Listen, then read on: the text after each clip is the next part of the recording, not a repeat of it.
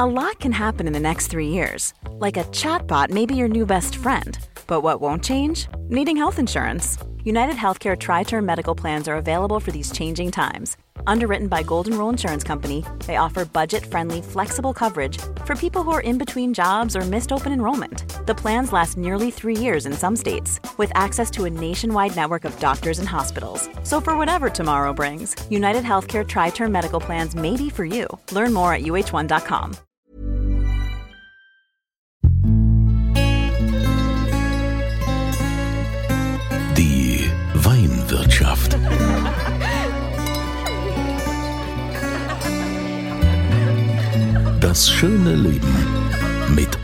Andreas Kunze.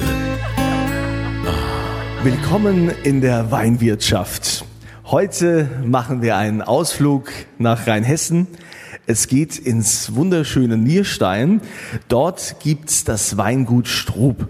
Und Sebastian Strub ist da der Macher. Sebastian, ich habe ja schon mitbekommen, dein Steckenpferd ist Sauvignon Blanc, aber bevor wir da jetzt drauf kommen, vielleicht erstmal was zum Weingut. Wie groß seid ihr und was baut ihr alles an? Ja, äh, also im, Prinzip sind wir ein traditionelles Weingut. Ähm, wir äh, aus Nierstein. Wir haben also sehr viel Riesling, aber auch genauso viel Sauvignon Blanc. Ansonsten gibt's natürlich noch so ein paar Burgundersorten, aber hauptsächlich sind unsere Steckenpferde sind der Riesling und der Sauvignon. Und wie baust du den aus? Äh, jetzt äh, ganz traditionell oder nur im Edelstahltank oder bist du auch so einer, der gern mal ein bisschen ausprobiert? Naja, ich bin ja noch jung. Ich habe ja äh, also den Mauerfall quasi nicht erlebt. Das heißt, ich bin noch jung, dynamisch äh, und experimentiere auch noch gern. Und deswegen ähm, bauen wir also die Weine sowohl im Holz, auch im Edelstahl aus. Wir haben auch schon probiert, was mit Maisegärung zu machen. Ähm, und da gehört natürlich auch immer dazu, dass man sich eingesteht, wenn was nicht so gelaufen ist. Das ist auch immer wichtig. Aber äh, ich sag mal, in 95 Prozent der Fälle sind wir eigentlich immer glücklich mit dem, was rauskommt. Und wie war das, als du das Weingut übernommen hast? Ich meine, wenn man so aus einem Traditionsbetrieb kommt, da gibt's ja also immer auch so ja, oftmals gewisse Verkrustungen, wie man so sagt. Ähm, war das alles für dich schon geebnet oder musstest du da einiges umstellen? Nee, also äh, bei uns ist der Generationenwechsel relativ äh, klimpflich und einfach vonstatten gegangen. Also ich habe da überhaupt keine Probleme mit der älteren Generation. Wir kommen da gut äh, miteinander aus. Ähm, ich habe dann einfach, wie ich dann dazu kam, ein paar Weichen noch gestellt, mehr in, also noch mehr in die qualitative Richtung. Wir haben zum Beispiel umgestellt 2011 auf den ökologischen Weinbau, ähm, sind also dadurch herbizidfrei unter den Stöcken und arbeiten auch einfach mit geringeren Erträgen, andere, andere Anschnittweisen und, und, und. Jetzt muss ich mal fragen, weil das ja für viele äh, interessant ist. Was steckt da eigentlich alles dahinter, wenn man jetzt anfängt, komplett umzustellen auf äh, Öko? Was muss man da berücksichtigen?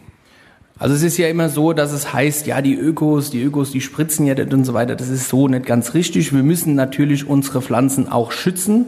Ähm, wir müssen auch äh, Pflanzenschutzmittel einsetzen. Da gibt's ja dann ähm, zum Beispiel so Mittel wie das Backpulver. Ähm, es gibt Mittel, ähm, die eigentlich, also all die ganzen Mittel sind sehr, sehr simpel von der Reaktionsweise her. Ähm, jedoch ganz ohne geht's auch im ökologischen Weinbau nicht. Man muss ähm, wenn man das macht, muss man eine gewisse, man muss eine Überzeugung in sich tragen. Man muss sagen, okay, ich will das, ich will das tun. Es äh, steht natürlich auch mit ein ich sag mal, mit vielleicht hier und da äh, ein paar Problemen äh, übereinander, wenn man nicht ganz so hochwirksame Mittel hat. Wenn man jetzt ein Jahr hat wie 2016, in dem es viel regnet, da hat man vielleicht dann ein bisschen weniger Ertrag als die konventionellen Kollegen. Ähm, aber es ist was, was aus der Überzeugung heraus entsteht und das muss man dann wollen und durchziehen.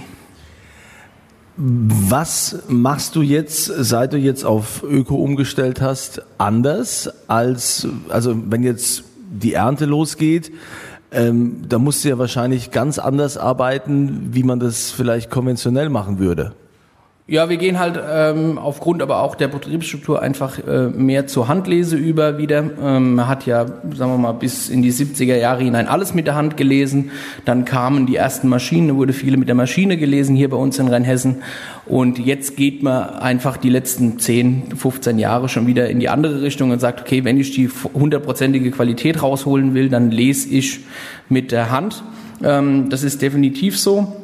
Wir als Ökos, sage ich mal, machen im Herbst jetzt nicht äh, so viel anders wie die konventionellen Kollegen. Wir machen das eher das Jahr über, dass wir da äh, vielleicht einen Hauch mehr äh, uns um die äh, Unterstockbewirtschaftung kümmern und vielleicht eins oder zweimal mehr Pflanzenschutz betreiben müssen.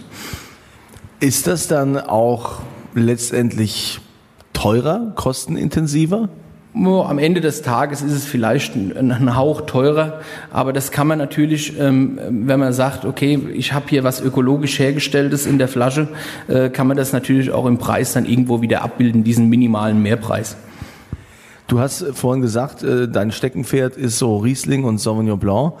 Ähm, wenn wir jetzt hier in Nierstein den Roten Hang nehmen, Pettental, die Lage, also ich muss ganz ehrlich sagen, mir war bisher gar nicht bewusst, die meisten, die hier Pettental haben oder Roter Hang machen, machen Riesling. Äh, bist du der Erste, der damit Sauvignon Blanc angefangen hat? Oder wie kamst du auf die Idee, da jetzt Sauvignon Blanc zu machen? Ist der Boden dafür überhaupt äh, Sauvignon Blanc typisch geeignet? Ja, also mir kam das damals, ähm, 2009 war das, da habe ich eine Flasche äh, Silex vom Weingut Dagano von der Loire getrunken und war, also blind probiert und war sofort irgendwie überrascht und habe gedacht, hm, das schmeckt ja wie die Heimat. Äh, das hat so ein bisschen eine Feuersteinnote, wie man das aus dem Pettental kennt, also aus, aus den Rieslingen. Und ähm, so, eine, so eine Pfefferwürze. Habe gedacht, okay, was ist das denn? Das ist ja spannend und interessant. Fand den Wein überragend, fand den also wirklich saugeil. Haben wir die ganze Flasche leer gesoffen, wie ich das gehört natürlich. Und dann sind wir... Ähm, dann hat man sich halt angefangen mit dem Thema zu beschäftigen. Ne? Und dann habe ich äh, damals 2011 mir ähm, aus Frankreich Edelreißer besorgt. Also das heißt äh, im Winter das Holz, was übrig bleibt, wenn das Laub gefallen ist, oben am Stock, habe das geschnitten, habe das äh, zu uns nach Nierstein geholt und dann wurde das im Sommer 2011 wurde das quasi in die alte Rieslingrebe eingefropft seitlich. Und dann wächst dann den Sommer über so ein kleiner Trieb raus, den muss man hegen und pflegen und großziehen. Und dann hat man in 2012 haben wir dann das erste Mal Sauvignon Blanc im Pettental geerntet und äh, sind bis heute mit der Entscheidung äh, hoch zufrieden.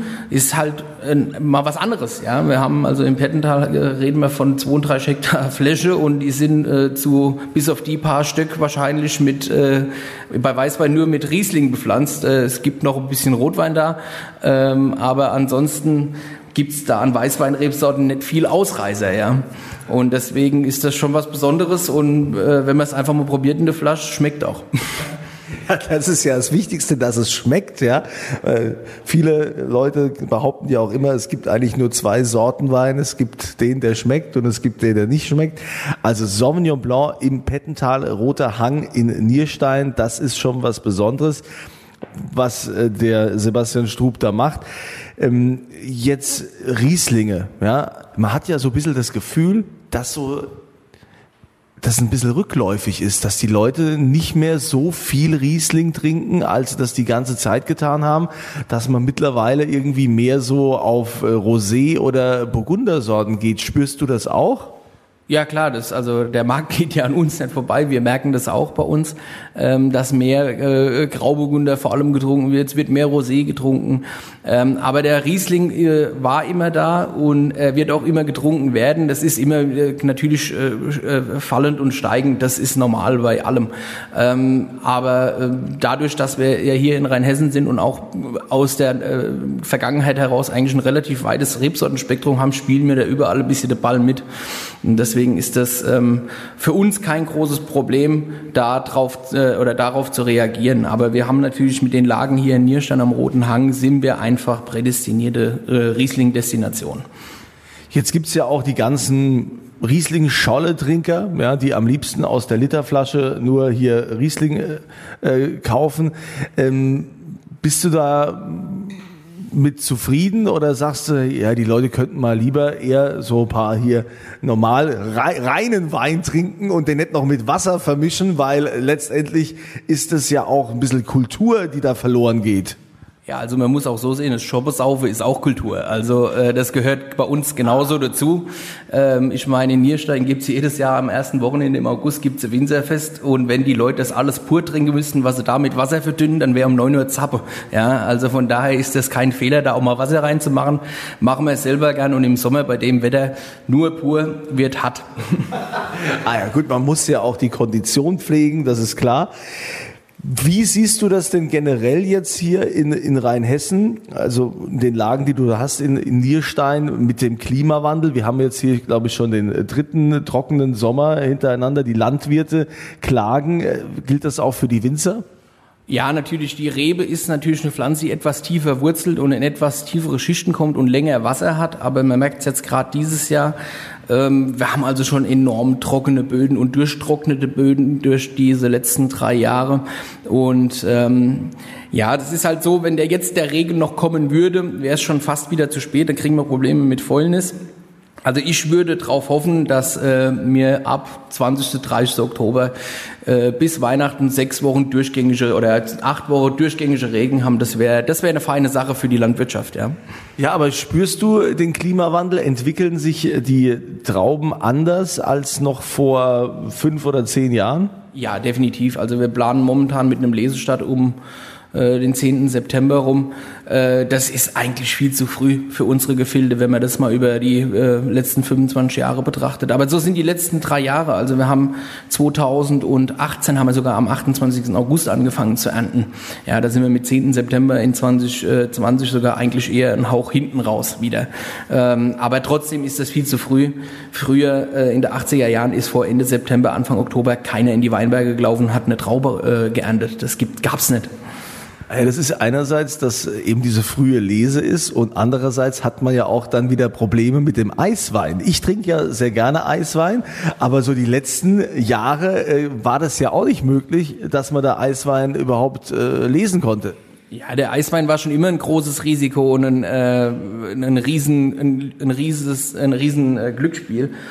Ähm, natürlich wird es immer schwerer, äh, da was zu ernten, aber wenn man Glück hat, kann man vielleicht auch mal Anfang Dezember irgendwie die minus sieben Grad erreichen in irgendeinem, in irgendeiner Talsenke, aber es wird definitiv immer schwerer und äh, deswegen denke ich, äh, wir sollten uns auf das konzentrieren, was wir können und machen schöne Weiß- und Rotweine. Wir sind ja hier in Rheinland-Pfalz das Weinland Nummer eins. Äh, wir haben äh, sieben verschiedene Weinanbauregionen. Und wenn man da jetzt natürlich jetzt mal aus Winzersicht das betrachtet, seid ihr denn mit den aktuellen politischen Entwicklungen oder wie ihr, wie ihr supportet werdet, wie die Winzer Unterstützung bekommen. Seid ihr damit einverstanden oder gibt es da Dinge, wo du sagst, also das müsste sich eigentlich mal politisch ändern. Wir bräuchten vielleicht noch bessere Rahmenbedingungen. Also politisch glaube ich nicht, dass unbedingt die Änderung herbeigeführt werden muss. Ich glaube eher, dass wir beim Konsumenten die Änderung herbeiführen müssen, dass der Konsument sagt, jawohl, ich trinke gern deutsche Wein. Fertig. Das ist das, was ich trinke. Ich meine, wenn man nach Frankreich fährt, wenn du eine französische Flasche deutsche Riesling hinstellt, fragt, fragt er dich verwundert, ob der weiß oder rot ist. Ja, ähm, das ist bei uns ist es halt normal, dass man Pinot Grigio trinkt oder dass man irgendwelchen Rioja trinkt und so weiter und so fort. Das ist ja auch alles nicht schlimm, dass die Leute das machen, aber es würde dem deutschen Weinbau ähm, doch arg helfen, wenn wir mehr eigenen Wein trinken. Und da gibt es eine interessante Zahl dazu. Wenn also die Deutschen, wenn wir den deutschen Inlandskonsum sehen, könnten wir mit all dem, was wir in Deutschland produzieren, circa 50 Prozent nur decken. Das heißt, wenn wir von Januar bis Juni deutsche Wein trinken, können wir den Rest vom Jahr ausländische trinken. Also von daher ist das alles doch gar kein Problem, kriegen wir hin. Also, wir müssen also mehr deutschen Wein trinken. Das ist ja auch meine Mission hier mit der, mit der Weinwirtschaft, dass ich euch einfach zeigen will, was wir für großartige Weingüter und was für eine Vielfalt wir hier im eigenen Land haben. Und die sollt ihr natürlich auch probieren. Ich verlose ja auch immer eine Rarität. Äh, diesmal bist äh, du jetzt dran, Sebastian Strub, von deinem Weingut. Wenn wir da in die Schatzkammer gehen, welchen Wein würdest du da zum Verlosen anbieten?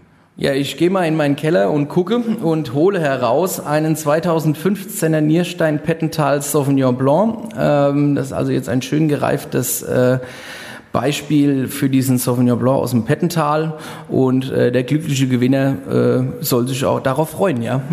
Ja, also und wenn ihr jetzt auf podcast.kunze.tv geht, das wissen ja schon die meisten von euch, da gibt es dieses Formular, wo man dann die Antwort auf den aktuellen Podcast eintragen kann und die Antwort wäre dann auf die Frage, in welchem Ort befindet sich das Weingut Strub? Es ist in Rheinhessen, es ist neben Oppenheim. Es ist eigentlich ziemlich simpel, das da einzutragen. Podcast.kunze.tv.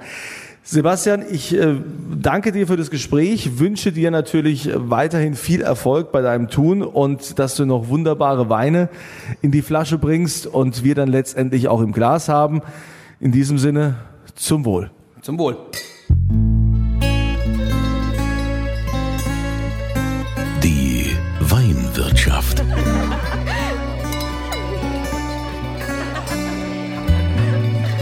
Das schöne Leben mit Andreas Kunze.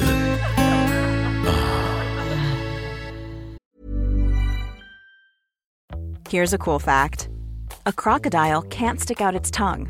Another cool fact you can get short term health insurance for a month or just under a year in some states. United Healthcare short term insurance plans are designed for people who are between jobs, coming off their parents' plan, or turning a side hustle into a full time gig. Underwritten by Golden Rule Insurance Company, they offer flexible, budget friendly coverage with access to a nationwide network of doctors and hospitals. Get more cool facts about United Healthcare short term plans at uh1.com.